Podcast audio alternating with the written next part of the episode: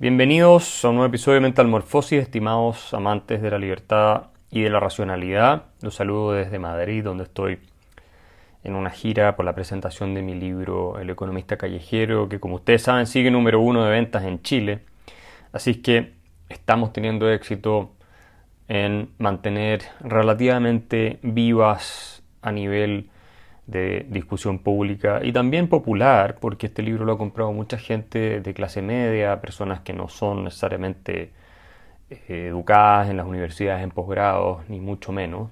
Bueno, mantener vivas, digo, las ideas liberales en esta eterna batalla que tenemos en América Latina entre el liberalismo y el tema que nos convoca hoy, que es el populismo jesuita. De lo que voy a hablar en este podcast es de uno de los libros más, yo diría, elocuentes, con mayor poder explicativo, más reveladores que yo haya leído sobre América Latina y de por qué nosotros experimentamos una y otra vez el fracaso en la miseria, en la tiranía, en el populismo desatado y en la destrucción de nuestros sistemas económicos y sociales, entre otras cosas.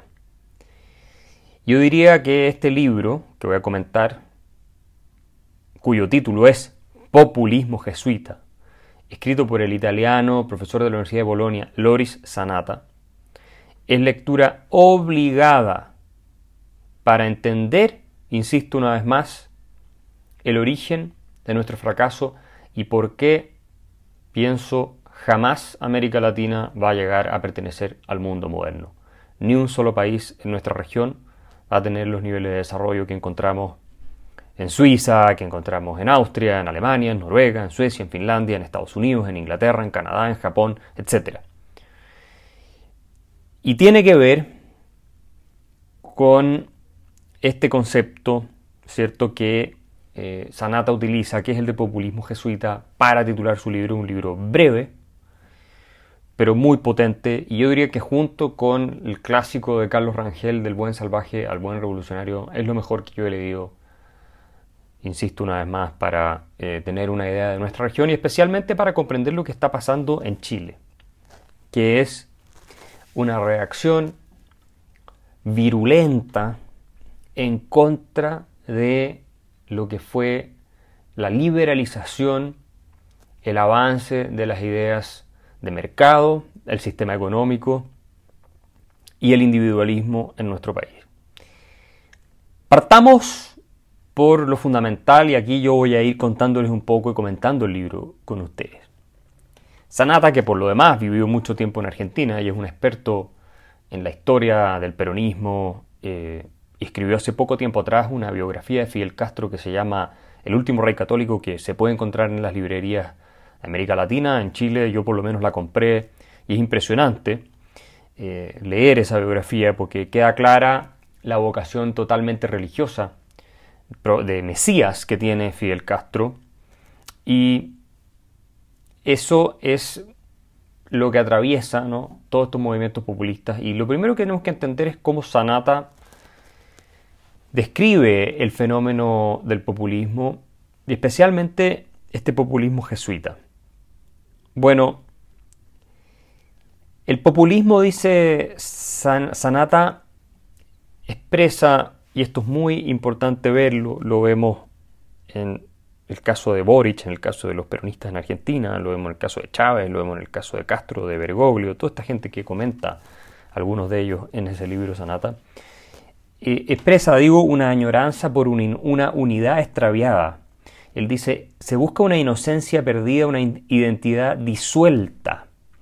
Y este populismo lo que pretende es restaurarla. Se trata de una nostalgia de unanimidad. Hay una visión de la historia que es providencial. La historia tiene un fin, tiene un propósito, que es precisamente la restauración de esa unidad del pueblo, por supuesto, de la comunidad, de la sociedad, esa unidad perdida, corrompida, y que es eh, a través de la cual podemos encontrar la salvación como seres humanos. Se trata de, eh, insisto, esta restauración de un pasado que es mítico, porque nunca existió obviamente, pero es mítico en el discurso, en la narrativa populista, están, especialmente, estamos hablando acá de esta tradición jesuítica, cristiana, católica, de mucha presencia en América Latina o de presencia hegemónica en América Latina, porque es sin ninguna duda la visión dominante en nuestra región. Bueno, de un trabajo de restauración es lo que busca el populismo, ¿no? de esta unidad orgánica del pueblo que se presenta como obviamente inocente, puro, eh, portador de una serie de virtudes que dan cuenta de esta pureza y que eh, lo eh, básicamente consagran como el espacio en el cual se realiza el proyecto cristiano. O sea, estamos hablando de un fenómeno de origen religioso, explica Sanata. Es un modo religioso de entender la vida y la historia. Y cuando examinamos lo que está pasando en Chile, ya desde hace tiempo, yo he sido protagonista principal en Chile, América Latina, pero sobre todo en Chile, de la lucha contra esta fuerza del populismo jesuita, esta unidad perdida eh, ¿cierto? En esta cosmovisión, bueno, nos damos cuenta que el proyecto de nueva constitución y que lo que la izquierda busca, y siempre con el silencio, la complicidad de la centroizquierda y en algunos casos incluso de sectores de derecha, es restaurar este pueblo mítico, esta ficción, que en la práctica conduce a los desastres más absolutos, pero el sentido común que hay detrás atraviesa a las distintas eh, fuerzas intelectuales y políticas que están en el país. No es solamente en la izquierda, donde es más marcado, por supuesto, pero hay algo de consonancia, de sintonía en todos los grupos con esta idea. ¿Y cómo se ha perdido? ¿Por qué?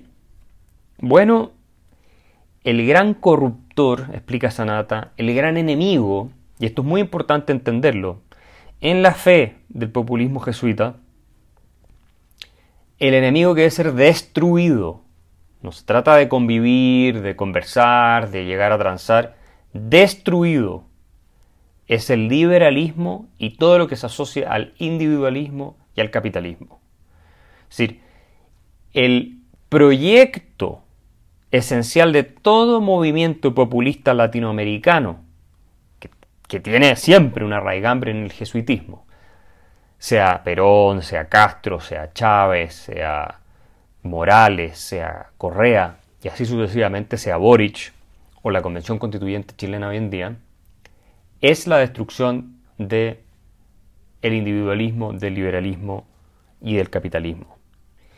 Esa es la mentalidad que inspira a esta gente que es y esto es lo que no entiende nunca ciertos sectores de derecha, economistas, personas del mundo de las empresas. Es un problema de fe, de religión, no es un problema de evidencia. Y en vista de que ellos conciben al liberalismo, ya que somos sus representantes, como el enemigo corruptor, el que destruye la unidad del pueblo, que lo pervierte. Entonces, nosotros somos los liberales y los que las distintas fuerzas que abogan por una sociedad más bien individualista, en el sentido de que cada uno persiga sus fines independientemente de lo que piense el colectivo o lo que desee el poder del Estado, y que es como ocurre en todo el mundo. Si quieres continuar oyendo este episodio, acceder a más contenido y apoyar la defensa de las ideas de la libertad, suscríbete en www.patreon.com slash Axel Kaiser.